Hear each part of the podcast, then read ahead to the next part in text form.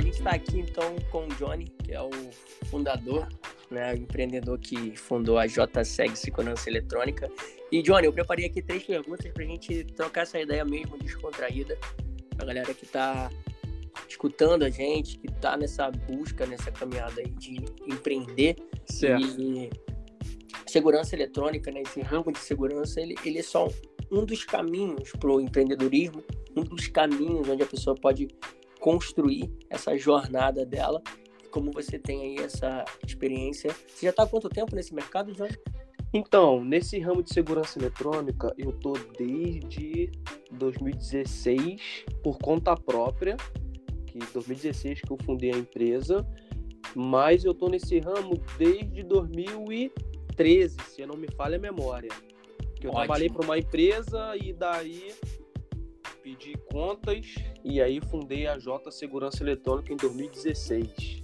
Que legal, bacana. Então, na verdade, a sua jornada foi como funcionário, né, de uma empresa Sim, e lá você angariou talvez a bagagem, toda Uhum. essa experiência isso. e aí depois você saiu e, e, e foi empreender. Isso está muito ligado aqui à primeira pergunta que eu tenho, que é a seguinte: é, como você começou é, com a segurança eletrônica, né? Você pode explicar como é. V- vamos fazer o seguinte: não como você começou, mas como você transicionou. Acho que é até mais interessante. Como é que você fez essa transição de ser um funcionário de uma empresa fazendo todo o atendimento, né, técnico ao cliente ali, toda a parte de eletrônica.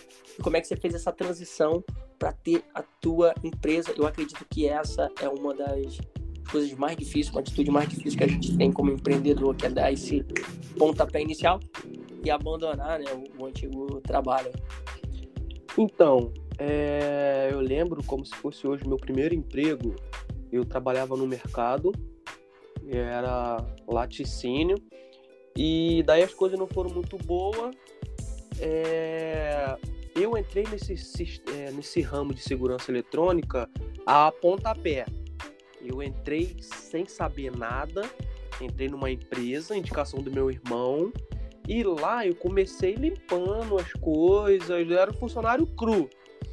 E lá a primeira, primeira oportunidade que eu tive foi trabalhar com um sistema de antena. Sky, antena digital. E daí a empresa onde eu trabalhava, o que acontece? Não sei se era má administração do dono, é, entrava muitos técnicos, até que eu tenho até contato hoje em dia, onde eu aprendi com esses técnicos. E daí o que acontece? É, também varia de pessoa para pessoa. Eu tive a vontade de aprender. Eu vi uma grande oportunidade.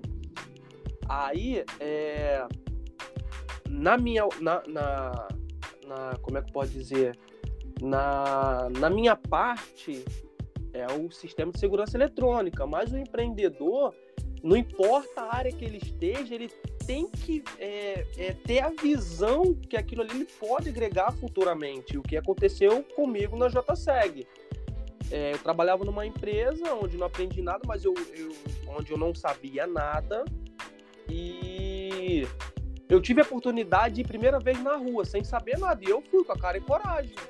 Aí, Daí nesse eu fui caso, come- nesse Oi? primeiro, é, nesse primeiro momento você fazia era manutenção, instalação dessas, que eu lembro bem, né? Hoje não é tão comum a gente ver por conta de Netflix, todas essas plataformas de streaming que nós temos, mas era muito comum antigamente as pessoas ter a Sky, né? Você via todo mundo era um objeto de desejo ter uma Sky. Sim. E aí você fazia a instalação dessas antenas, é isso? Ou manutenção? Instalação, manutenção, E aí, reparo.